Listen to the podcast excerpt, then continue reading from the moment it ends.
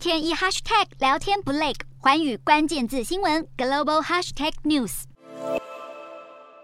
外资近来频频撤出新兴市场。根据国际金融协会的数据显示，外资七月从新兴市场股债市撤资一百零五亿美元，是连续第五个月撤资，创下二零零五年开始记录以来的最长记录。而且这五个月累计撤资规模超过三百八十亿美元。而原因正是全球央行持续紧缩政策，美国联准会大举升息，加上全球经济恐怕会陷入衰退，引发这一波资金外流潮。有经济分析师甚至表示，新兴市场今年真的很像搭上起伏激烈的云霄飞车。而当外资大动作撤资，可能导致开发中国家的金融危机恶化，借贷成本大幅提高。过去三个月，斯里兰卡的主权债务违约，孟加拉和巴基斯坦也向国际货币基金 IMF 申请纾困。此外，根据摩根大通的资料，外资今年至今也从新兴市场外币债券基金撤资三百亿美元。至少二十个边境和新兴市场的外币债券殖利率比美国公债高出超过十个百分点，溢价差相当大，而这通常也被视为是严重的金融压力和违约风险的一大指标。